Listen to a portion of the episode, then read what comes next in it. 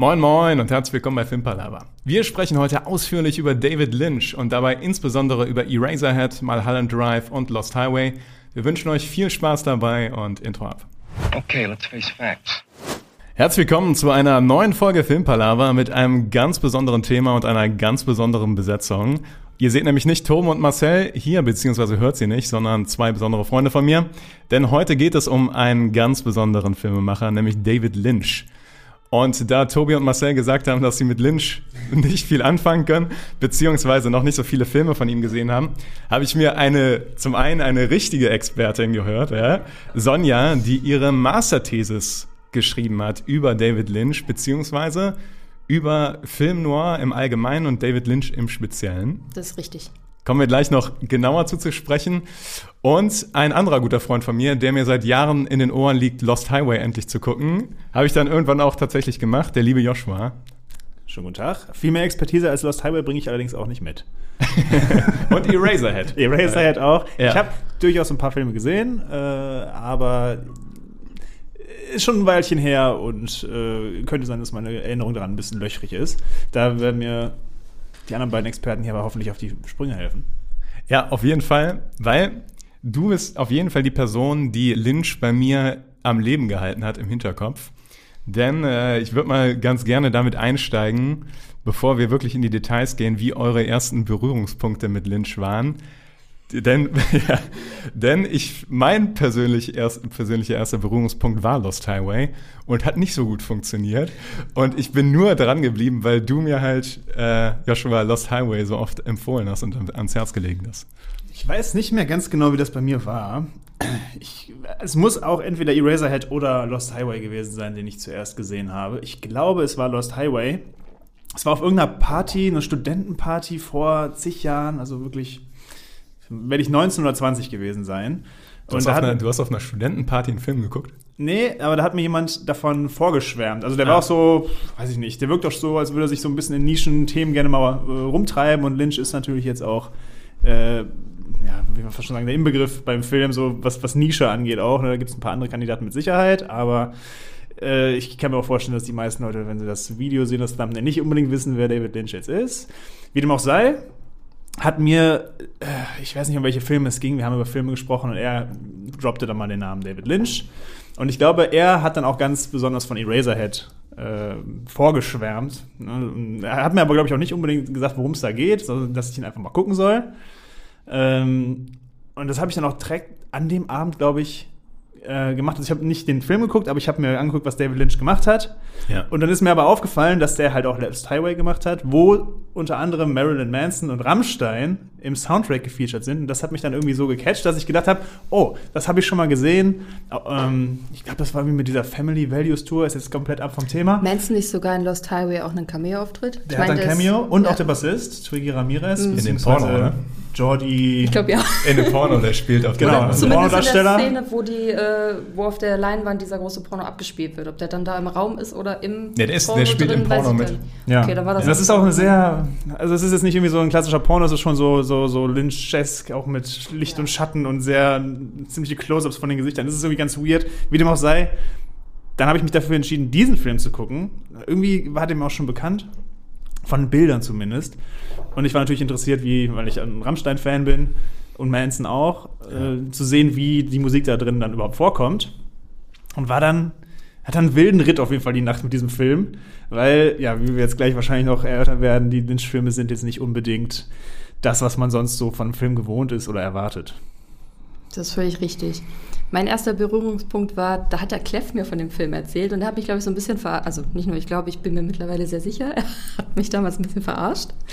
Und zwar ähm, hatte er mir gesagt, so ja, wir müssen in Plagenburg, das war in Plagenburg, ja, wir müssen unbedingt einen David Lynch-Film gucken, zwar Lost Highway. Sonja, du wirst dich kaputt lachen, als ich den das erste Mal gesehen habe. Ich musste auch so lachen, richtige Komödie. Und dann hatte ich halt so voll Bock auf den Film. Ich dachte, oh, wie schön eine Komödie. Und dann saßen wir da, haben diesen Film angemacht und ich hing da und dachte, hä? Also der Film fängt schon so an. Das ist nicht mein Humor. ja, das sieht man schon, dass es keine Komödie ist. Aber so nee. bin ich äh, obwohl ich schon finde, dass die Filme so eine düsteren Art von. Ich, also ich lache schon ab und zu, wenn ich einen Lynch-Film gucke, aber eher aus Absurdität. Also so. Ja. ja, weil das so verrückt ist. Ja, ja, ja. Ja, und manchmal kehren sich da auch Sachen, die total befremdlich sind oder auch gewalttätig, kehren sich da auch manchmal in lustige Momente um oder weil sie einfach so unerwartet und ungewöhnlich untermalt werden. Zum Beispiel mit übertriebenem äh, Sound. Äh, Crescendo oder sowas, wie man das nennen mag. Also ich erinnere mich gerade an eine Szene von ähm, Lost Highway, wo zum Beispiel, ich weiß nicht, wie ist das mit Spoilern? Ach so, ja, äh, also äh, wir gehen mal davon aus, wenn ihr einen Lynch-Podcast hört und euch das wirklich antut, dann müsst ihr damit rechnen, dass wir das ein oder andere spoilern aus den Filmen. Ja, also ich, also, ich sage, äh, spoilert jetzt auch nicht besonders viel, aber ich sage mal... Lynch-Filme sind ja unglaublich schwer zu ist, spoilern. Also. Stimmt, weil, ja, kommen wir auch noch zu, ne, die ja. Struktur der Filme ist jetzt nicht unbedingt klassisch. Ne? Also weiß nicht, ob man das, den Anfang oder das Ende spoilert. Also. Genau, das habe ich ganz gut beschrieben. Ja. Ähm, aber es geht da um eine Szene, äh, wo ein Mensch auf jeden Fall ums Leben kommt bei einem Einbruch, sagen wir es mal so. Ähm, das hat mit dem Glastisch zu tun. Ja. Und diese Szene ist mit einem weirden, weirden Slow-Mo und einem äh, super lauten Soundkulisse einfach untermalt, wo du denkst, was ist denn jetzt passiert? Ne? Aber einfach auch, weil es so ungewöhnlich einfach nur inszeniert ist. Ne? Weil ich weiß nicht, ob die Szene euch jetzt gerade präsent ist. Ja. Doch. Ähm, solche Momente sind auch oft die Sachen, wo ich so denke, ja, irgendwie ist das lustig, aber es ist halt lustig, weil es so unerwartet ist auch. Ja. Also es spielt auf jeden Fall mit den Erwartungen auch, was auch so ein Thema ist bei Lynch. Ja, auf jeden Fall. Sonja, was war der erste Film, den du von Lynch gesehen hast? Dann tatsächlich Lost Highway in Plaggenburg. Völlig überfordert mit der Gesamtsituation, weil ich ja gedacht habe, geil, wir gucken jetzt alle eine Komödie und haben viel zu lachen und dann saßen wir da alle nur. Was ist los? ähm, ich fand es dann aber mega interessant tatsächlich. Du kannst übrigens gerne, wenn du in der Lautstärke weiterredest, kannst du gerne machen, aber dann kannst du das Mikrofon ein bisschen mehr zu dir ziehen. Ach so, okay. Sonst schrei mehr. Hallo. Ja. ähm, fand das dann aber trotzdem mega spannend, wie der Film tatsächlich war, beziehungsweise kurz nachdem wir den durchgeguckt hatten, oder ich weiß gar nicht, ob wir den ganz durchgeguckt haben oder ob das halt nach zwei Dritteln dann auch finit war, ähm, habe ich gedacht, was ein Scheiß. Ne? Also das, das gebe ich mir nicht weiter. Hatte aber die ganzen Tage danach das immer wieder im Kopf und ja. dachte so, okay, ich finde das aber trotzdem interessant. Und wie ist denn das und das gemeint? Und was könnte das und das sein? Und den Part habe ich sowieso überhaupt nicht verstanden. Und ähm, habe dann beschlossen, mir den zu Hause irgendwann mal nochmal anzugucken, aber in Ruhe, mit klarem Kopf und zu versuchen, dem zu folgen. Das habe ich dann auch gemacht. Hat wieder nicht funktioniert. Hat wieder nicht so wirklich funktioniert, aber man hat irgendwie so ein Stück mehr darüber gelernt, wenn man das so ja. sagen kann. Zumindest waren die Sachen dann so, ah, okay, jetzt passiert das und ich glaube, das hängt damit zusammen. Ich bilde mir ein, was verstanden zu haben. Ob das dann richtig war, ist im Prinzip egal, weil Lynch ja auch selbst sagt, so er äh, sagt nicht, was seine Filme ja. also an sich meinen, sondern er ist halt der Ansicht, jeder soll selber in diese Welt eintreten und das halt für sich empfinden. Mhm. Und ähm, das habe ich dann quasi bei Lost Highway gemacht und ähm, fand den Film halt dann äh, ich will nicht sagen so gut, weil ich würde, das wäre jetzt kein Film, wo ich sagen würde, boah, wenn du Sonntagnachmittag nichts zu tun hast, gönn dir Lost Highway, mega Film, wirst viel zu lachen haben ich muss sagen, ich, ich habe eine Weile lang auch wirklich als meinen Lieblingsfilm bezeichnet, aber einfach nur, weil der so viele Sachen so anders gemacht hat, als ich so gewohnt war. Und ich einfach irgendwie diese, diese Atmosphäre in dem Film so dicht fand und ich konnte gar nicht den Finger drauf legen, warum das so ist, weil so viele Sachen so eigenartig sind. Die Charaktere sind zum Teil eigenartig. Die Dialoge sind unglaublich lang und wortkarg. Äh, die Lichtstimmung, ne, kannst du wahrscheinlich gleich noch ein bisschen was zu sagen mit dem Thema Film Noir. Ja. Ähm, diese kontrastreichen Lichtsettings und so und dann auch dieses wie soll man es beschreiben, was, welches Adjektiv passt da, aber dieses... Der generelle Aufbau der Szenerie ist immer total... Bedrückend. Ja. ja auch, auch jede, man hat das Gefühl, alles hat irgendwie eine Bedeutung da, aber alles ist irgendwie ganz bewusst gewählt. So ging es mir zumindest. Seltsam. Ganz besonders in diesem Film, weil auch die Kameraeinstellungen sind irgendwie weird zum Teil. Die Kamerafahrten sind ungewohnt. Mhm. Äh, die Elemente, die aufploppen, äh, also die, die einfach so, so kommen. Ähm, ach, es, es, wirkt alles irgendwie originell, selbst die, die Charaktere irgendwie, auch wenn die nicht viel machen oder so, aber einfach, was sie tragen und was sie so tun. Und unheimlich dabei die ganze Zeit. Also Packt die so Bilder in den Kopf. Ne? Es ist ja. unheimlich, auch so ein bisschen ja. bedrückend. Also gerade jetzt, wenn, ich, wenn wir bei Lost Highway bleiben, dieser Anfang, dieses, diese Spannung zwischen diesem Ehepaar, was nie wirklich so richtig verbalisiert wird, ja. einfach nur so, wie sie sich im Flur begegnen, wie sie zueinander stehen, ähm, was ihre Pläne sind und sowas. Das ist irgendwie, das war einfach so dicht, diese, dieses, diese Atmosphäre. Das hat mich total in den Bann gezogen und ich fand es halt dann am Ende total befriedigend, dass es nicht so eine klassische Geschichte ist, die einen Anfang und ein Ende hat, sondern dass das irgendwie einfach nur so ein, so ein Blur ist, so ein fast schon ein bisschen wie ein Fiebertraum. Träume ist auch bei Lynch, glaube ich, ein ganz gutes Stichwort. Ja, ja, auf jeden Fall. Ich muss sagen, als ich das erste Mal, um bei Lost Highway zu bleiben, als ich das erste Mal den gesehen habe, war es für mich auch eher, ich war zuerst ein bisschen in dem, ja, das ist, war für mich fast schon, ich dachte, okay, das ergibt fast keinen Sinn und das, irgendwie die Interpretation dafür hat sich mich nicht erschlossen, da war ich ein bisschen anti am mhm. Anfang, weil ich zuerst dachte, das ist ein bisschen ähm, prätentiös. Also ich fand, habe ich zuerst Azi gedacht, Fazi so, ne? Azi, ich mach Fazi. mal wie so Kunst. Genau, ja. genau. Für mich war der zu künstlerisch, als mhm. ich den das erste Mal gesehen habe. Und ähm, dann hatte ich so in mir eine Anti-Haltung gegen Lynch-Filme. So, aber dann habe ich irgendwann mal Holland Drive gesehen und den finde ich nicht so künstlerisch, aber finde ich einen unglaublich guten Film. Und dann habe ich ähm, Blue Velvet gesehen und auf einmal machte es bei Lost Highway auch wieder Klick. Also dann habe ich mir den nochmal gegeben und es ist halt tatsächlich so, dass man an die Filme nicht rangehen kann von der logischen Seite, sondern man muss die wirklich als Erfahrung betrachten. Also du nimmst dir diese zwei Stunden Zeit. Man fühlt die. Man fühlt die. Ja. Ich habe ein schönes Zitat aus Sonjas Masterthesis. ja, das ich aber wirklich sehr gut finde. Ja, Seite 25 hier von Sonja. Wer es mal lesen will. Ja, ja. Ich bin auch gespannt, was jetzt kommt. Pass auf. David Lynchs Filme lassen sich nicht ausschließlich nach der Logik narrativer Filme analysieren, sondern folgen vielmehr einer Logik der Sensation. Im Sinne von fühlen. Und das fand ich eine sehr gute, sehr guten Satz. Tatsächlich hat mich auch ein bisschen überrascht. Nein. Wie begabt ich schon vor fünf Jahren war, wusste ich gar nicht. Ja, ja, ich finde nämlich, das, ist, das trifft es im Kern, dass diese Filme Gefühle auslösen und du weißt nicht genau warum. Und die haben durch ihre Stimmung, durch ihr Licht, durch ihr Sounddesign, das finde ich teilweise sehr entscheidend, ähm, spürst du diese Filme. Und vor allem, wenn du sie alleine guckst im Dunkeln, oh ja. du fühlst irgendwas bei diesen Filmen. Und das ist dann nicht mehr prätentiös, das funktioniert dann einfach. Und das konnte ich Lynch dann auch nicht mehr abrechnen. Und seitdem bin ich fasziniert von diesem Menschen. Also ja, muss ich auch sagen. Also dieses dieses äh, instinktive, assoziative äh, Herangehen an, an, an Filme und sowas. Also haben wir schon ein bisschen angerissen, diese ja. offene Filmstruktur, wo dann einfach quasi ja, diese Emotionen einfach reingepackt werden und, und irgendwie gespürt wird, was richtig ist und nicht, was jetzt irgendwie logisch wäre oder ähm, was der nächste Schritt sein muss, sondern ja, diese komplett experimentellen Herangehensweisen, das spürt man einfach und das fühlt sich dann wirklich auch authentisch an. Also ich muss sagen, das habe ich nicht bei jedem Film gleichermaßen gespürt. Bei mir war Lost Highway natürlich irgendwie auch, dadurch, dass es der erste Film war, der mich direkt so abgeholt hat, obwohl ich nicht beschreiben konnte, warum. Das ist es ja gerade.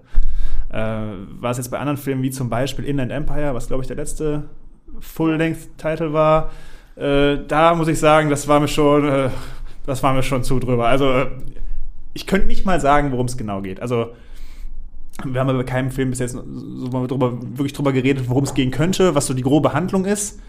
Aber wie könnte man das überhaupt einpacken? Es geht meistens immer um Worum geht es eigentlich? Sind eigentlich mehr so Kriminalgeschichten, aber total skurril erzählt. Genau, es ist oft Kriminal, Kriminalität. Und so ein bisschen ähm, Horroraspekte. Also das auch. Aber die, die werden irgendwie durch so alltägliche Sachen werden die irgendwie ähm, eingeführt. Oder die, die bestehen meistens aus irgendwelchen ganz alltäglichen Dingen oder banalen Dingen. Aber das, finde ich, macht das Ganze nochmal so bedrückend, dass du erst irgendeine Szenerie hast, die total normal aussieht. Also hast du zum Beispiel so eine Vorstadt in Amerika und ja. alles sieht Auch hübsch Thema, aus und plötzlich. Genau, und dann zoomt der mit der Kamera an, an irgendwie so ein Ameisenloch oder was, das war da so ein Madenloch ran und es ist plötzlich so ekelhaft. Ja. Und, und dann geht der Film los und du hast aber in dir die ganze Zeit noch dieses I. Ja, der hat quasi schon so eine Emotion in dir losgetreten yeah. und du denkst erstmal so, aber du bist verwirrt, warum? Ne? Also, ja. was, was ja. war das jetzt? Ne? Du versuchst einen Sinn rauszuholen, aber eigentlich will ich nur bei dieser Emotion packen irgendwie. Ne? Ge genau. So, und ich finde, das ist bei ihm halt alles.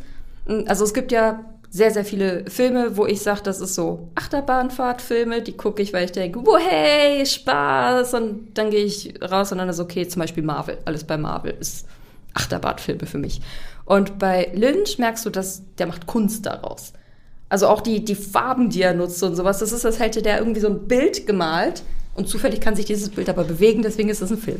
Lustigerweise habe ich auch mal gelesen, dass er äh, sehr stark von Malern beeinflusst war. Er wollte Maler werden, ursprünglich. Ich glaube, er ist sogar Maler. Er macht ganz Ja, viele er Sachen. ist Ne? Maler, er macht genau. irgendwie auch so Bildhauer und Möbelbauer, sowas, ne? Bildhauer und Ja, sowas. Er macht was, ganz was schon alles bei Wikipedia. Der Wikipedia-Artikel habe ich mir natürlich auch nochmal durchgelesen. Ähm, aber ja, da, da, wahrscheinlich stand es da drin, dass er auch von so drei Malern irgendwie ganz besonders beeinflusst war. Und äh, irgendwie auch seine, seine Filme dahingehend auch, auch macht- was war das irgendwie? irgendwie, irgendwie Also einer einer macht der besonders Maler- geheimnisvolle Sachen oder so. Ich weiß es nicht mehr ganz genau. Ich habe es noch in deiner Thesis gelesen. Du hast, Ja, du genau. hast die Ich Maler nämlich gestern behandelt. Und natürlich habe ich die Namen vergessen, aber ich dachte, Deleuze oder Äh, sowas? ja, und einer war Francis Bacon und das war Fran- wohl sein größtes Vorbild. Das habe ich aber auch, Leute, das habe ich vor fünf Jahren geschrieben. Ja, ja. Wusste ich auch nicht mehr. Ich habe es gestern gelesen und dachte, boah, krass. Ich schau, mal, ich schau mal, ob ich vielleicht Bilder von den Malern einblenden kann, wenn ich welche finde. Ah, das ja. könnte da helfen, ob noch mal so ein Würde mich auch interessieren, weil habe ich noch nie gesehen. ne? Also es ist mir auch, ich weiß, dass er irgendwie, ne, das so als Gesamt oder generell Kunst macht, einfach, würde ich mal sagen. Er ist ja, Ja. nicht, also macht er wirklich alles. Ja. Ne, Fotografie macht er auch. Lustigerweise habe ich mal. Musik auch. Kannte ich mal jemanden, die hat eine Ausbildung bei einem deutschen Fotografen hier halt gemacht, also ganz normale Ausbildung als Fotografin. Und der Fotograf, also ihr Ausbilder, war befreundet mit David Lynch. Also da habe ich auch gedacht, so, okay, das ist irgendwie äh, random so, Ja. ne? Ja. Ähm, hätte mich jetzt aber auch niemals getraut, irgendwie, auch nur weil ich sie auch kaum kannte. Mhm. Das war halt eine Freundin von meiner damaligen Freundin. Und äh, da hätte ich jetzt niemals irgendwie, weil ich auf die Idee gekommen, zu fragen, hey, kann ich den mal irgendwie treffen oder so? Und das wäre mir total unangenehm gewesen, weil ich hätte dem nichts sagen können. Ne? Und damals hätte ich, ich glaube, ich habe ihn damals auch nicht wirklich verstanden. Also ich glaube, ich war einfach nur ein weirder Fanboy gewesen, der noch nicht so ganz weiß, wohin mit sich in, im Leben. Ich weiß nicht, ob es jemanden gibt, der David Lynch wirklich komplett verstanden hat. Ich glaube, er hat einfach nur sehr viele weirde Fanboys. Nee, aber wie gesagt, also es war einfach nur mal so eine sehr kurze, kurzer Moment, wo ich dachte, boah, ganz schön nah. Theoretisch könnte ich jetzt mal fragen, ne? aber wie, wie dem auch sei. Ähm, er macht auf jeden Fall auch Fotografie und ich glaube, da damals habe ich auch irgendwie rausgehört, dass er irgendwie Fotografie zu dem Zeitpunkt damals irgendwie auch als sein Haupt, seine Hauptkunst, seine Haupttätigkeit Mhm. gesehen hat.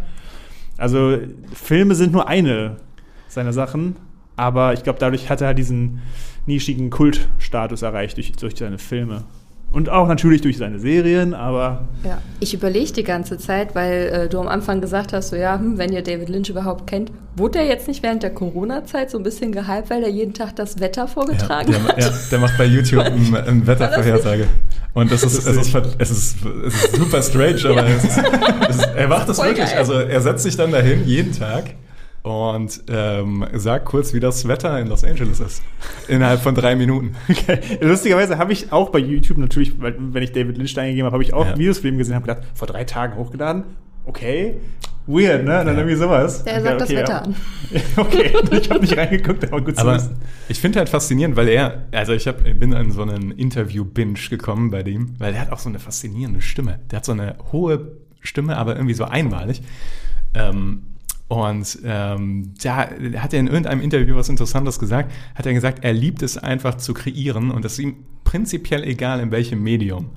Und ich finde, das merkt man bei ihm halt Natural wirklich born extrem. Künstler, würde ich Ja, sagen. ja. Also das merkt man wirklich extrem. Und alles interagiert, weil ich habe mir dann auch seine Musik angehört und auch die hat einen eigenen Vibe, aber auch da erkennt man Lynch irgendwie drin. Also es ist, äh, es ist wirklich faszinierend. Also ganz interessanter Mann. Ja, das ist auch irgendwie, der hat auch so eine, so eine, so eine Offenheit irgendwie. Ne? Also mich hat es damals halt auch irgendwie so fasziniert, dass, dass Rammstein in seinem Film drin war, wo ich so gedacht habe, so Ja. arzi-fazi und dann so, äh, ähm, ja, wie sag mal gutes Adjektiv für Rammstein, so, so harsche, br- brutale auf die, ja, so, so sehr markante, sehr, äh, ne, also es hat für Ja. mich nicht zusammengepasst auf jeden Fall, ne, so dieses Klischee. Aber das was fand er, Leute glaub ich, so geil. Und dann habe ich so gedacht, boah, das muss halt echt offener Typ sein, so, ne, weil das ging für mich damals nicht so zusammen. Und dann, umso mehr du dich damit beschäftigt hast, desto mehr hast du auch gesehen, dass die halt sehr auch ähm, introspektive äh, ausübt, also sich sehr selbst auf eine ehrliche Art und Weise und auf eine sehr fähige Art und Weise auch irgendwie selber untersucht. Also ne, das Thema Träume kommt immer wieder vor in den Filmen, also jedenfalls das, was ich so gesehen habe. Gerade eben habe ich ja erst noch Eraserhead gesehen, wo das Thema Träume irgendwie auch, also man weiß nicht so ganz. Aber zum, zum wiederholten Mal. Du hast Eraser halt schon mal gesehen, ne? Genau, Eraserhead hatte ich schon mal gesehen vor einer ganz langen Zeit. Dann irgendwann noch mal so zur Hälfte geguckt, weil es war irgendwie bei Amazon Prime oder so verfügbar. Es ist jetzt immer noch in diesem Arts-Channel. Ja, ja. Ich glaube, das gesamte Werk von David Lynch auch, jedenfalls die Filme. Fast alle Filme in dem Arthouse Arthouse Channel bei Prime Video, bis auf Blue Velvet. Ich weiß nicht warum. Ja, okay. Ich weiß nicht warum, Vielleicht aber andere Blue Velvet ist nicht dabei. rechtliche Bedingungen Ja, oder so, aber ähm, auf jeden Fall dieses Thema Träume hat auf jeden Fall auch eine, eine größere Bedeutung bei ihm. Und das äh, bei Eraserhead, ne, sein erster Film, äh, auf eine ganz weirde Art und Weise auch. Ne? Dieses, worum geht's da überhaupt? Ich kann nur schätzen, worum es da geht. Ne? Es ist ja so ein nach Atomkriegsähnliches Szenario oder so. Es wirkt zumindest so. Es, alle Leute wirken ein bisschen verstrahlt. Es ist menschenleer. Es ist super industriell. Es ist schwarz-weiß, muss man dazu noch sagen. Ähm, und es geht da eigentlich um einen Vater, würde ich jetzt mal sagen, der mit der Vaterschaft nicht so gut klarkommt. Bringt aber jetzt den Zuhörer hier in eine ganz falsche Richtung. Und äh, dazwischen kommen Traumsequenzen und die sind zum Teil, äh, auch bei Blue Velvet gibt es solche Szenen, zum Teil, glaube ich, von Träumen von seinen Bekannten und von ihm selbst inspiriert. Also nagelt mich jetzt nicht auf den Film fest, aber viele Traumsequenzen aus seinen Filmen sind oft von seinen eigenen Träumen inspiriert, genauso wie bei Twin Peaks. Bei Lost Highway sind doch auch so einige Traumsequenzen drin, meine ich, oder? Ähm, muss ich mal überlegen, ob da irgendwelche äh, ausdrücklichen Traumsequenzen sind. Da gibt es auf jeden Fall so ähm, ähm, wachtraummäßige Erlebnisse. Einmal sowas wie, wo die beiden, das Ehepaar der ersten Hälfte des Films, sag ich mal, im Bett liegt und er hat so Visionen. Genau, diese Vision. Ähm, genau, und aber auch dieses Thema, dieses im, im, quasi des Schlafwandlerischen, ne, weil es gibt ja diesen Sachverhalt, dass er anscheinend was tut, was er ihm am nächsten Tag nicht mehr bewusst ist. Und ähm, auch so dieses im Traum wegdriften und sowas, ne, was dann zu der zweiten Hälfte des Films mehr oder weniger führt, wo man nicht genau sagen kann, was es dann ist. Aber es hat alles diesen Traumaspekt irgendwie auch. Ja. Und soweit ich weiß, dann auch viel aus seinen privaten Träumen, die er so hatte, oder halt von, von seiner Nichte hatte irgendwie auch ein Trauma eingebaut. Ich glaube, das ist sogar was aus Blue Velvet. Aber ich kann jetzt nicht genau sagen, was es war. Ich habe es auch nur so mal überflogen. Fand ich aber auch sehr interessant. Einfach so dieses, weil viele Leute gehen nicht so offen damit um und er versucht die einfach nachzubauen. Oder Ja. baut die einfach in seine Filme ein. Ich finde auch interessant, dass seine Filme doch alle sehr düster sind und sehr ähm, verstörend ist, glaube ich, somit das meistendste, das häufigste Wort, was man liest, wenn man zu Lynch was sieht. Ich finde die nicht so verstörend, aber ich finde die grotesk und absurd teilweise. Mhm. Und es hat halt alles eher so den Albtraum-Flair.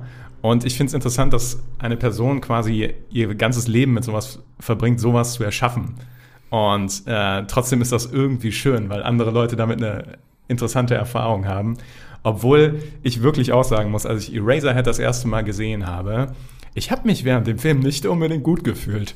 Denn, ja, also gerade das Sounddesign, die, von dieses Industrial, diese komischen Geräusche, die sich so wie so, weiß ich nicht, Ventilatoren, Ja, die irgendwie so und Lüftungsschächte, genau. Elektrizität und Ja. Brummen, Summen. Ja, und du, kannst nicht genau festmachen, was es ist und es wabert so in deinem Hinterkopf und du denkst die ganze Zeit nur so, boah, dir laufen die Creeps irgendwie Ja. so über die Haut. Und man Über, erwartet die ganze Zeit auch irgendwie was, ne? Weil es ist so, die ganze Zeit ist es so.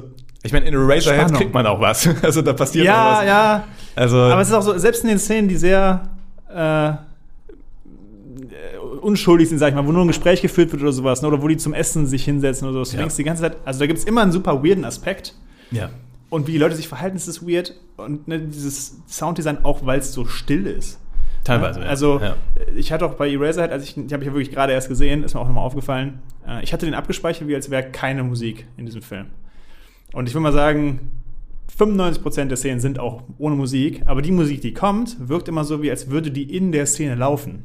Ja. Also es ist kein, kein, wie nennt man das, Layover oder so, also es ist wirklich oben drüber gespielt. Ich glaube, es läuft Musik, wo die Frau auf der Bühne tanzt. Ne? Genau, das sieht diese Traumsequenz Diese wieder. Ne? Also, komische Frau, ey. Die Frau, ey, boah. die habe ich auch nicht ganz verstanden, muss ich sagen. Aber es, Ja. Ich kann vielleicht gleich mal kurz sagen, wie ich den Film so interpretiert habe, nachdem ich ihn gerade eben nochmal gesehen habe. Aber ich habe den auch wirklich unter diesem Aspekt geguckt, dieses Vaterschaftsding und dieser, dieser Konflikt in ihm und so. Da müssten wir wahrscheinlich den Film kurz skizzieren, was passiert. Aber das dauert dann vielleicht zu lang, wenn wir das bei jedem Film machen. Du kannst es ja in Grundzügen umreißen, wenn du da ähm, einen, äh, zentralen Takeaway hast. Bin nämlich gespannt bei Eraserhead. Also, es ist wirklich schwierig. Ich habe das noch nie verbalisiert, ne? Aber es ist halt so, es, es, es geht um eine, man weiß nicht, wo es spielt, wann es spielt. Es ist einfach eine weirde Welt, ähm, in der ein, ein Mann, der Mann, der Hauptdarsteller, eine Beziehung mit einer Frau führt, die ohne seines Wissens schwanger geworden ist und quasi als sie es erfahren hat, dass sie schwanger geworden ist, hat sie den Kontakt abgebrochen. Und als das Kind aber geboren ist, nimmt sie den Kontakt wieder auf. Er soll zu ihnen kommen. Ne? Sie wollen klären, ob er der Vater ist und so weiter. Sie weiß es aber eigentlich schon. Äh, stellt sich heraus, dass die Familie nicht so ganz gut beieinander ist. Ne? Die haben alle irgendwie einen an der Waffel. Und äh, das Kind ist den Umständen entsprechend, auch wie die Welt so wirkt, ne? wie schon gesagt, so ein bisschen nachzeitlich, Fallout nach dem Atomkrieg oder irgendwie sowas, ne? weil auch ganz am Anfang geht in so ein riesengroßes Tor rein. Die allererste Szene ist das, mhm. wo man ihn sieht. Mhm. Und das wirkt so, als wäre es alles in so einer bunkerhaften Stadt oder sowas. Keine Ahnung, man sieht es nie. Wie dem auch sei, die Frau hat ein Kind geboren und das Kind ist, ich würde mal sagen, nicht schrecklich entstellt, aber es wirkt einfach wie ein Alien. Ja? Und also schrecklich entstellt trifft es schon. Es ist schon. Ja, also äh, ich sag mal so, es sieht jetzt nicht aus wie so ein Horrorviech oder sowas. Es sieht ja. eigentlich ein bisschen aus wie Urmel. Ich habe ich hab immer gesagt, das ist die Origin Story von E.T. ja, und das ist aber auch gar nicht so weit, also ne, so optisch gar nicht so weit hergeholt. Ne? Das hat auch aber so einen langen, dünnen Hals. Das ist die Origin Story, die man sich vorstellen kann. Ja, wie dem auch sei, das Kind ist, sieht absolut nicht menschlich aus und äh, sie sollen sich jetzt aber darum kümmern. Und er ist auch bereit, sich darum zu kümmern. Die Frau eher weniger. Die ist komplett. Kommt mit der Situation Die, die kommt klar. damit gar nicht zurecht. Ne? Also, die lässt ihn quasi mit dem Kind allein.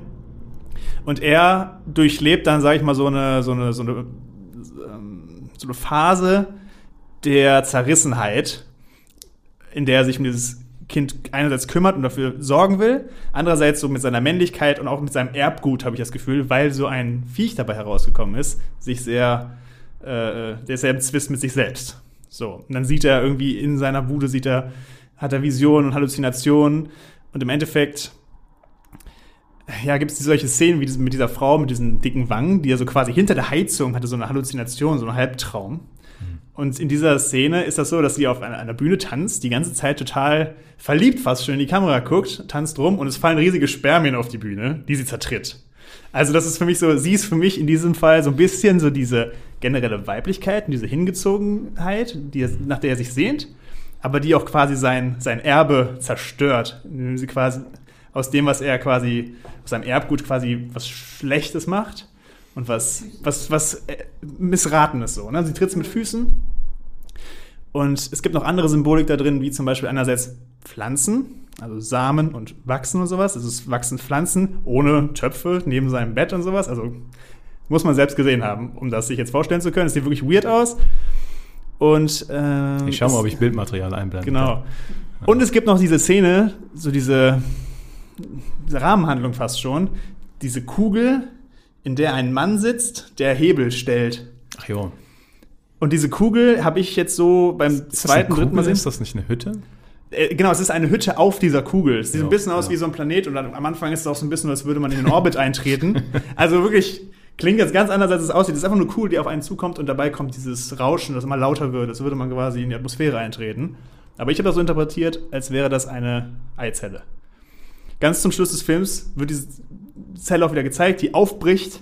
Dieser Mann kommt ab und zu vor, der in dieser Zelle oder auf dieser Zelle quasi Hebel stellt und so. Und das ist dann vielleicht so ein bisschen so das Schicksal und Ne, er, er, stellt die Hebel so, dass halt dieses Kind dabei rauskommt. Ne, das ist einfach der mhm. Zufall. Und das ist quasi so diese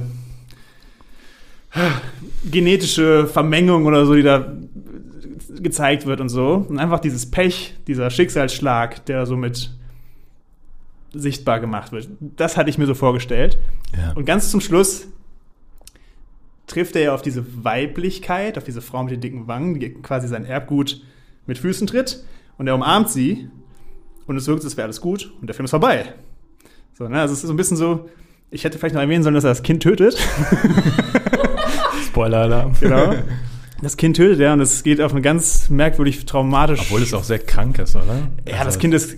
Boah, das ist die Szene. Ich weiß auch boah. nie genau, was, was da los ist. Ne? In der einen Szene ist das Kind da und er kümmert sich um das Kind, dann misst er Fieber und das Kind ist auf einmal total von Beulen übersät und, und kurz vorm Krepieren und so. Also es wirkt halt alles so, als wäre es auch sein eigener Fiebertraum. Mhm. So, aber im Endeffekt ist es so, er tötet dieses Kind und macht seinen Frieden mit der Weiblichkeit. So, also schwierig. Aber ich finde, die ganze Symbolik wirkt so, wie als würde er mit sich als Mann irgendwie kämpfen. Seiner Rolle in dieser Welt und so.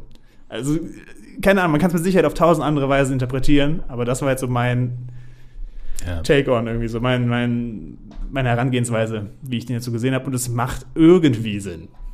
Zwischenzeitlich gibt es auch noch eine Affäre von ihm mit, so einer, mit seiner Nachbarin, die aber irgendwie eine Prostituierte zu sein scheint oder so. Ja, sollte man vielleicht sich mal angucken. Vielleicht macht das dann irgendwie Sinn, was ich gerade gesagt habe, aber vielleicht auch viel weniger. Also Eraserhead ist anscheinend so ein Film, wo sich die Geister komplett scheiden. Es ich habe sie tatsächlich gar nicht gesehen. Ich wollte fragen, welcher äh, Wer spielt den, den Mann? Welcher Schauspieler ist das? Puh, weißt du ich kannte keine Schauspieler von denen, die da drin waren. Okay. Es ist auch aus den 70ern. Ne? Ich kann es dir in einer Sicht, das war, war, sein allererster Film, den ja. er gemacht hat und den er auch über Jahre produziert hat, ähm, während immer wieder er kein Geld mehr hatte und so ah, weiter. Also äh, Jack Nance heißt der Schauspieler. Der auch immer sehr erschrocken aussieht und wie ja, so ein Reh ja. in die Kamera guckt. Ja. Ähm, aber was ich da an der Stelle gerne reinbringen würde, ähm, ist die Sache oder die Tatsache, dass Lynch halt wirklich nie etwas dazu sagt, was seine Filme bedeuten und wie ihr dazu steht. Sonja hat dazu in ihrer Masterthesis einen wunderschönen Satz geschrieben, der allerdings von Lynch selber stammt. Also von daher, also wird hier nicht diskutiert, was du geschrieben hast.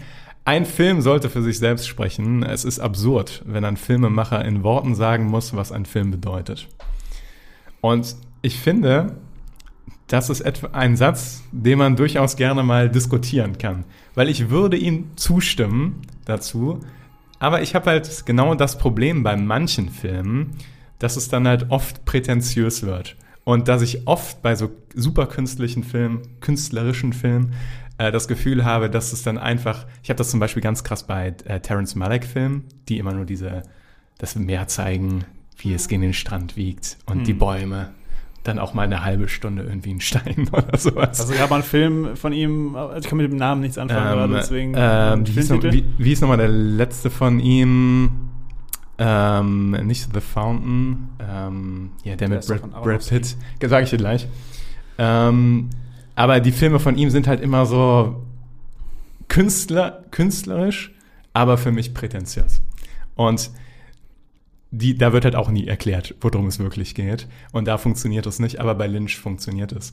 Und meine Frage jetzt an euch wäre tatsächlich, wie steht ihr dazu? Also findet ihr das in Ordnung oder habt ihr auch manchmal die Probleme, auch bei Lynch vielleicht, dass sie sagt, so ja, so ein bisschen mehr Erklärung wäre schon ganz nett gewesen. Also tatsächlich finde ich das bei Lynch völlig in Ordnung, dass er das so macht, denn äh, da hat jeder Film trotzdem irgendwie eine Handlung. Also du kannst dem irgendwie folgen, ob das jetzt für dich Sinn ergibt oder nicht, das sei mal dahingestellt. Du kannst die Filme auch häufiger gucken und dir daraus dann was schließen. Mhm. Aber jeder Film hat irgendwie eine Handlung, wo du denkst, okay, jetzt passiert das, dann passiert das, dann passiert das und wir haben jetzt nicht eine halbe Stunde einfach nur das Meer rauschen oder so, sondern es passiert wirklich etwas. Und ich glaube tatsächlich bei seinen Filmen, wenn er hingehen würde und würde sagen, ja, pass auf, ich meine dies, das und jenes und so ist das zu verstehen, dass viele da sitzen würden und dann, nee, also das sehe ich ja mal ganz anders. Äh, also, dass, dass man das überhaupt nicht so aufnehmen würde, sondern eigentlich eine ganz andere Geschichte in dem, was er zeigt, sieht. Und ich glaube, dass ihm das bewusst ist, dass das Filme sind, die man fühlt und jeder fühlt anders. Und er möchte, dass jeder sich sein eigenes Bild und seine eigene Wirklichkeit des Films so erschafft. Und deswegen finde ich das in seinem Fall tatsächlich völlig in Ordnung, dass er das nicht erklärt. Tatsächlich sogar klüger, weil ich glaube, er hat mehr davon nichts zu sagen, als wenn er es erklären würde. Das glaube ich tatsächlich auch. Ja. Aber ich finde trotzdem, dass die stärksten Filme von ihm die Filme, also ich finde Mulholland Drive finde ich seinen besten Film tatsächlich, obwohl ich Elephant, Elephant Man auch äh, sehr gut finde.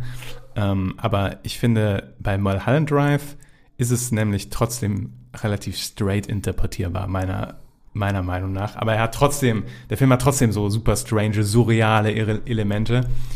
Ähm, aber da finde ich ihn trotzdem am stärksten, weil es ist eine gute, eine gute Story und trotzdem hat er seinen Albtraum da drin. Also mhm. deswegen, wenn da so beides zusammenkommt, ist das für mich am stärksten. Auch wieder. Äh, The Tree of Life, meinte ich übrigens. Nicht The okay. Fountain. Muss ich. Nehmen auf meine Liste. Mal, auf, aus meiner Perspektive musst du den nicht. Einfach nur mal, um die, die, die äh, Bäume sich im Wind wiegen zu sehen und ein bisschen Wasser gegen und die Menschen, Küste Menschen, die irgendwo hinstarren. Branden zu spüren. Also bei Lynch ja. mag ich am liebsten Blue Velvet. Aber das wollte ich die ganze Zeit schon sagen. Und zwar, wir hatten ja gesagt, er ist ähm, sehr künstlerisch unterwegs, Lynch generell. Und es ist ja oft so, dass Künstler eine gewisse Muße haben, wo sie sich dann inspirieren lassen, um Bilder zu zeichnen oder whatsoever. Und ich finde bei Lynch super Filme, äh, super Filme, super Filme, super viele seiner Filme oder auch Serien haben einen wiederkehrenden Schauspieler und ich glaube, dass das seine Muße war. Und jetzt kommen wir zum Namen. Kyle McLachlan oder so. McLachlan. McLachlan. Der auch bei. Desperate Housewives gespielt Da spielt hat. er Und Da, Orson. kann ich, da habe ich ihn zum ersten Mal gesehen und war sehr weird, als ich ihn dann gesehen habe. dachte so, hm, okay. Aber der spielt in super vielen seiner Filme mit Ja. und ich glaube, dass Dune er ihn zum als Beispiel auch. Ja, ja, in, in Dune, in Blue Velvet, in Twin Peaks. Ja. Ja, stimmt. Twin Peaks ist er der Ich weiß gar nicht, noch Ermittler einer- oder so. Ich ja, weiß halt nichts. Genau, da Peaks ist er leider. der Detektiv, ja. ist der Detektiv, ne? Ähm, ja, und ich finde halt, dass dieses äh, Künstlerische dadurch nochmal so hervorgehoben wird, dass auch er eine sichtbare Muße in seinen Filmen hat. Und deswegen fand ich, glaube ich, auch Blue Velvet so schön, weil erstens war da halt er, also der Schauspieler vorhanden, wo ich denke, dass, dass viel auch um, um ihn rumgedreht wurde oder der Ja. sich auch inspirieren hat lassen. Die Muse später hat sich dann zu Laura Dern gewechselt oder geändert, weil später kommt sie irgendwie andauernd vor. Ne? Das, das ist ja, Ja, auch Laura, nicht, Dern, nicht. Laura Dern ist in Blue Velvet auch dabei. hm? Das spielt sie Andy. Stimmt. Und Das sie ist ja auch in nicht Wild at Heart, ist sie glaube ich auch, ne? Sie ist doch, ist sie in Wild at Heart nicht Nicolas Cage's nicht. äh, äh, Bonnie, mehr oder weniger? Weiß ich Das ist nicht. so eine Bonnie und Clyde-Geschichte. Aber sie ist auf jeden Fall auch oft drin und ich weiß, dass sie zum Schluss immer, also ich hatte irgendwie das Gefühl, sie kam gegen Ende immer öfter vor. Vielleicht war es, vielleicht war es aber auch immer so eine, eine Muse, die, die Naja, Künstler haben ja, wie gesagt, auch teils verschiedene Musen, dass Ja, sich das ja. über Zeit Ja, Räume recht. zieht. Es ist Laura Dern. In Die- Wild at Heart. Ja, okay. Ja. Aber The Wild at Heart war natürlich jetzt irgendwie in den 90ern oder so. ja. Das ist natürlich jetzt nicht Ja, gegen Blue Ende. Velvet war in den 80ern, also dass er halt, da, also der Kyle mit dem blöden schottischen Nachnamen, den ich aussprechen kann, McLachlan. ähm, halt so in den, ich glaube in den 80ern war, war das Ganze mit äh, Dune und dann Ja. Blue Velvet, das, Ja. Mhm. so dass die Zeit äh, da war, wo er halt seine Mhm. Muße war und ich ich bin persönlich halt auch ein Mega-Film von so Krim, äh, Mega-Film. Ich sag die ganze Zeit Film, weil es ein Film-Podcast ist. ähm, ein Mega-Fan von ähm, so Krimis und Blue Velvet war für mich der, der Film, wo noch am meisten Krimi drin war. Das stimmt. Und das mochte ich mega, mega gerne. Plus, es war halt, für mich ist es auch immer Orson von Desperate Housewives. und den mochte ich halt auch Der Mann extrem von Brie, gerne. Für viele, Ja, genau. für viele ist es auch der Captain aus äh, How I Met Your Mother. Das ist er Oh, auch. stimmt, Ah, ja. Der stimmt. mit dem, mit dem crazy Augen Ja, ja, ja, ja, ja. und liebes Lächeln oder irgendwie sowas, keine Ahnung. Der Tatsache, da kommt ja auch immer vor. Ja, also so. den hat man durchaus schon mal gesehen in der einen oder anderen Aber Produktion. hauptsächlich ist es eigentlich Orson. Was ich eigentlich, äh, oder beziehungsweise wo ich nochmal drauf eingehen wollte, war jetzt auch gerade mit diesem, dass der Film für sich selbst stehen muss. Ja. Ähm, fand ich jetzt irgendwie auch ganz interessant, weil das, äh, weil ich mir denke, es gibt bestimmt Filme, die so ganz fest an so einer Struktur äh, festhalten. Wie, ähm, sag mal so, das, das klassische Hollywood-Kino, was man so kennt. Ne? Da gibt es ja immer so, so Die drei drei Teile. Ne? Und ähm, ich will mal sagen, äh, wenn du äh, zu einem gewissen Maß solchen Sachen folgst, dann funktioniert das vielleicht nicht mal so, dass der Film durch alles, was du so tust, alleine für das steht, was, was er so macht. Aber ich habe halt bei Lynch ganz besonders das Gefühl, dass er halt einen Film komplett anders, das Konzept komplett umkrempelt auch, weil da ist die Story einfach im Hintergrund. Und das ist so wie, ne, du sagst, okay, eine Gurke kannst du schneiden, dann kannst du die essen, dann ist die lecker.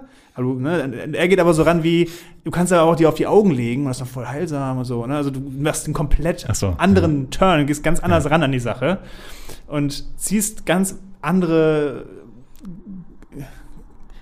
Güter aus dieser, diesem Ding heraus. Ne? Also das, Ja. wie jetzt gerade diese Logik gegen Emotionen, was wir gerade schon gesagt haben. Das finde ich passt bei ihm dann so gut, weil der Film einfach durch diese emotionalen Szenen und Einstellungen, die er hat, einfach für sich selbst stehen kann, weil du einfach nur diese Emotionen brauchst. Mhm. Ne? Also das ist quasi eine logische Verkennung von Emotionen irgendwie. Ne? Wenn man es dann wirklich schafft, dann so das zu gucken, ne? den Film sich quasi auf die Augen zu legen wie die Gurke. So. Also einfach anders auf sich wirken lassen. Schönes Zitat. Ne? Ich finde, was halt Lynch speziell macht, ist, was das, glaube ich, auch ganz gut beschreibt, er stellt in seinem Film das Innere eines Menschen so und das Äußere, was du halt so siehst, gleichzeitig da. Deswegen, Mhm. als wir das vorhin auch hatten mit, man fühlt diesen Film, ist so, du siehst den, aber gleichzeitig fühlst du das auch. Ja. Und ich glaube, das Ja. beschreibt das halt ganz gut, dass er nicht nur diesen Twist hat, sondern dass du alles gleichzeitig irgendwie aufnimmst. Und ich meine, irgendwo in meiner Arbeit habe ich auch geschrieben, weil ich es gelesen habe, dass ähm, er sagt, er ist auch gar kein Fan davon, irgendwie sich in einem Film an ein Genre zu hängen und äh, darüber irgendwie dann einen Film darzustellen. Das findet er öde und langweilig. Er möchte ganz, ganz viel da reinmischen, damit man auch wirklich ganz, ganz viel davon hat. Er ist ein Freund der Stilpluralität, hast du geschrieben. Ja, guck mal, wie toll ich mich Ja, gut. ausdrücken konnte. Ich, ich, ich So kann mich, ich würde kann ich mich an, die, an die Passage erinnern, weil ich dachte, ui, Stilpluralität. Ja, das wie- hast du bestimmt im Duden nach. Ja, nee, nee, nee, Synonyme für bei Google. Aber das zeigt ja auch wieder, dass er einfach so gar nicht das für die breite Masse machen will, sondern einfach für Leute, die dafür empfänglich sind auch. Ne? Beziehungsweise vielleicht auch eher für sich. Ja. Und die Leute dürfen daran teilhaben, an seinem Train of Thought, so, ne? An diesem, Ja. Diesem Abschnitt seines Lebens vielleicht auch einfach, ne? Weil er ja auch das macht, um Sachen zu verarbeiten. Da habe ich eine Fun Story, die da sehr gut passt. Ähm, es wurde dann tatsächlich David Lynch angeboten, einen Star Wars, beim Star Wars Regie zu führen. Ich glaube bei dem zweiten. Also beim Imperium schlägt Was wäre zurück. das für ein Film geworden? Genau, und ähm, Lynch ist dann irgendwie zu der Farm von George Lucas gefahren und hat mit dem halt darüber geredet. Und der hat das beschrieben, wie für ihn war das das schlimmste Erlebnis, was ihm je passiert Und ist. ist Lynch oder der Lucas? Nee, für Lynch. Weil er meinte so, er wusste, dass er diesen Film auf keinen Fall macht. Also, keine Ahnung, irgendwie hat ihn auch der Wookie geschockt oder sowas, keine Ahnung. Aber auf jeden Fall. Wookie, das geht gar nicht. Das ist ja total abnormal. da Ich glaube, ich Ja, glaube ja. zum einen war er noch zu der Zeit traumatisiert von Dune. Also das, ähm, oder es war kurz vor Dune. Also auf, es war auf jeden Fall in diesem, diesem Bereich. Also und Dune, der sagt ja selber, dass er dem Film nicht mehr richtig seiner eigenen Filmografie zurechnet, weil er nicht den Ja. Final Cut hatte. Aber ähm, er sagt halt dann auch, es, ähm, es war George Lucas Ideen und das Wichtigste für ihn ist, die Ideen, also gute Ideen rüberzubringen. Und ähm, wenn es fremde Ideen sind, dann funktioniert das halt für ihn nicht. Und er meinte, sein Agent hätte ihm gesagt, als er das meint, also dann seinem Agenten gesagt hat, nee, den Film mache ich auf keinen Fall. Meinte der Agent ist okay, dann verdienen wir halt keine zig Millionen Dollar. Ja. Bleiben wir halt arm. Aber man, man merkt ja auch, also wir haben ja gerade schon gesagt, dass dieses klassische Dreiakter-Schema und sowas, ne, Ja. und diese Klass dieses klassische Storytelling und so, äh, ihm vielleicht auch so ein bisschen fremd ist und ja, wie Dune dann gefloppt ist, äh, spricht ja auch so ein bisschen für sich.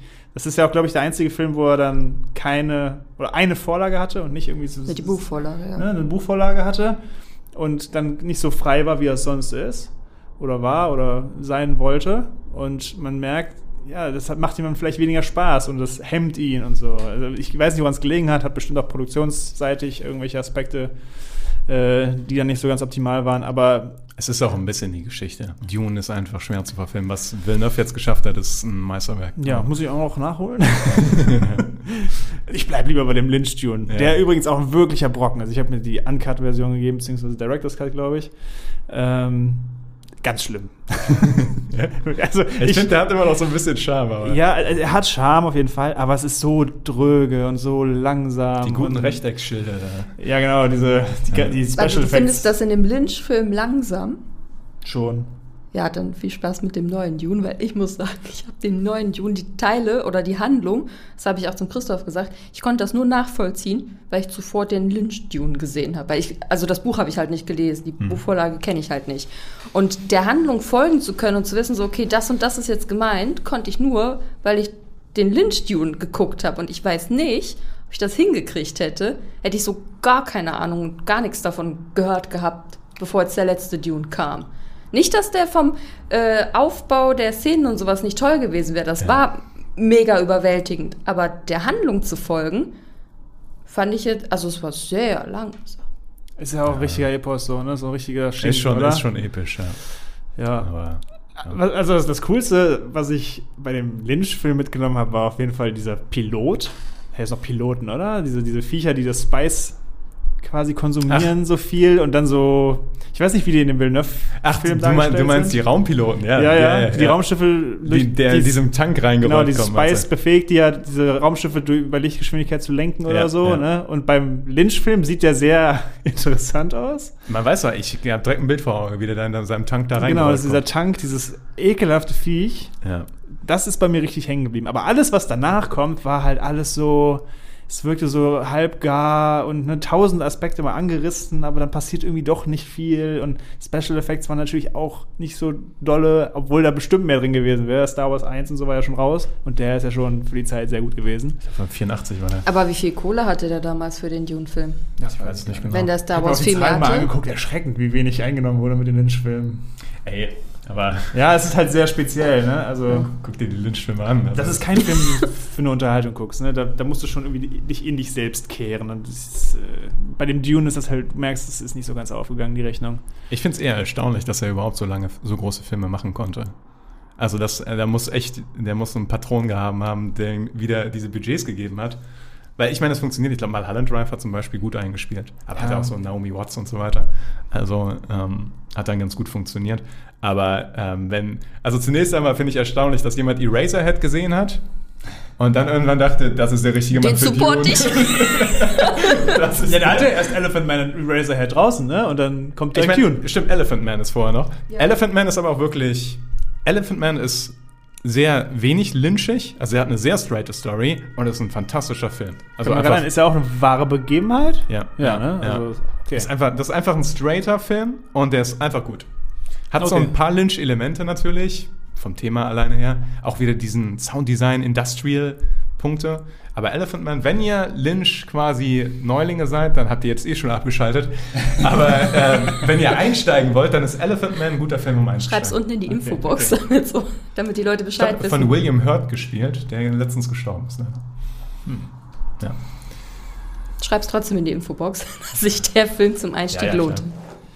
ja, da kommt alles rein in die Infobox.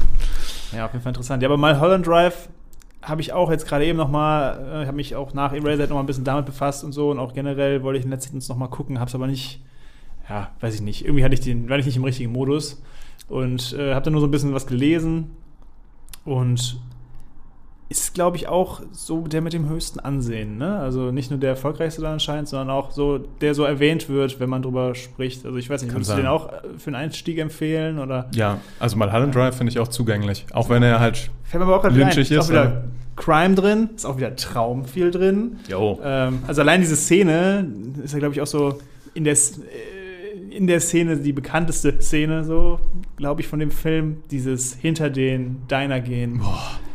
Ne, da gibt's, das ist auch Diese Szene, diese Szene hat mich traumatisiert, als ich das das erste Mal gesehen habe. Ich habe wenig Filmszenen, vor denen ich wirklich Angst habe. Also wenig. Wirklich irgendwie drei oder sowas. Aber das ist eine davon. Ja, Und ich so immer noch, strange. wenn ich mal Holland Drive gucke, bin ich im ganzen Körper angespannt, wenn die da rausgehen. Aber die ist meisterhaft, die Szene. Ja, vor allem, da sind so viele Elemente drin, die ich auch cool finde. Da sind wir ja beim Traum und so. Und ich wollte noch mal kurz zusammenfassen, dass das auch da drin alles ist. Ne? Und in den paar Szenen, die ich so gesehen habe und am Anfang ne, direkt wieder so Ja. äh, Motive, die immer wiederkehren bei im Film. Aber das finde ich auch. Ne? Also diese Szene einfach, auch wie schnell die Stimmung da kippt. Er erzählt ihm das. Ich weiß gar nicht mehr genau, was das für zwei Leute sind. Ne? Sie treffen sich in, sich in diesem Ach, Diner. keine Ahnung, was das er für Leute erzählt, sind. dass er von diesem Diner träumt, einen Albtraum hat. Und dann, wie er erzählt, wie die Szene abläuft. Und auf einmal entwickelt sich diese Szene in diese Szene, die er gerade geschildert hat. Und dann gehen sie da raus und der Sound wird immer leiser. Und man hört immer weniger, was passiert. Ja, und auf einmal ne, nur diese Kamerafahrten. Das ist wirklich ja, Mega beklemmend, gänsehautig ne? und beklemmend Ja. so. Und das ist mit super wenig Mitteln gemacht. Und auch gar nicht mit diesem klassischen äh, Horror, Schocker, äh, Jumpscare-Gedöns oder so. Also das ist schon irgendwie jumpscarig dann. Ja, es ist ein, Ju- aber es ist der beste Jumpscare, der, der, der keine Horrorszene hat bei mir. Ich habe auch immer gesagt, es ist ein Geschenk an die Menschheit, dass Lynch nie wirklich einen Horrorfilm gemacht hat. Dieser Film würde mich Ja. umbringen, weil er, also in seinen normalen Filmen ist so viel Horror drin, Ja. dass du halt denkst, wenn der je einen Horrorfilm macht, ey, dann Ja, es ist, es ist auch aber dieser, zwei dieser Paar Hosen unausgesprochene mitnehmen. Horror. Ne? Das ist immer dieses, es passiert eigentlich quasi nichts. Und wenn dann was passiert, ist es umso stärker. Diese, diese Nadelspitzen sind einfach so genau gesetzt irgendwie. Also es ist auch gar nicht darauf, an, darauf, ausgelegt, irgendwie so super zu schocken, aber es passiert einfach auch. Ja. Ne? Glaube ich zumindest. Ich finde, äh, was, was den Aspekt, also da habe ich zwei Punkte zu. Zum einen, was bei der Szene ganz krass ist, weil ich äh, mittlerweile diese Szene sehr gut kenne, weil ich mich halt gerne quäle. Und die haben halt es wirklich geschafft, mit so einer komischen Floating-Kamera so eine traumhafte Sequenz zu erschaffen. Also die Kamera ist nicht still, sondern die bewegt sich immer so ein bisschen. Und vom Sounddesign ist diese Szene von Anfang an so gemacht, dass es sich ganz seltsam anfühlt. Denn du hörst nicht die Straße draußen zum Beispiel, wo die in dem Diner sind. Du Mhm. hörst nur das Diner, dann gehst du raus und du hörst immer noch die Straße nicht. Du hörst nur diese beiden äh, Personen und dadurch ist das alles unglaublich traumhaft. Also so Ja, ja, ja, es wirkt super surreal irgendwie. unglaublich strange.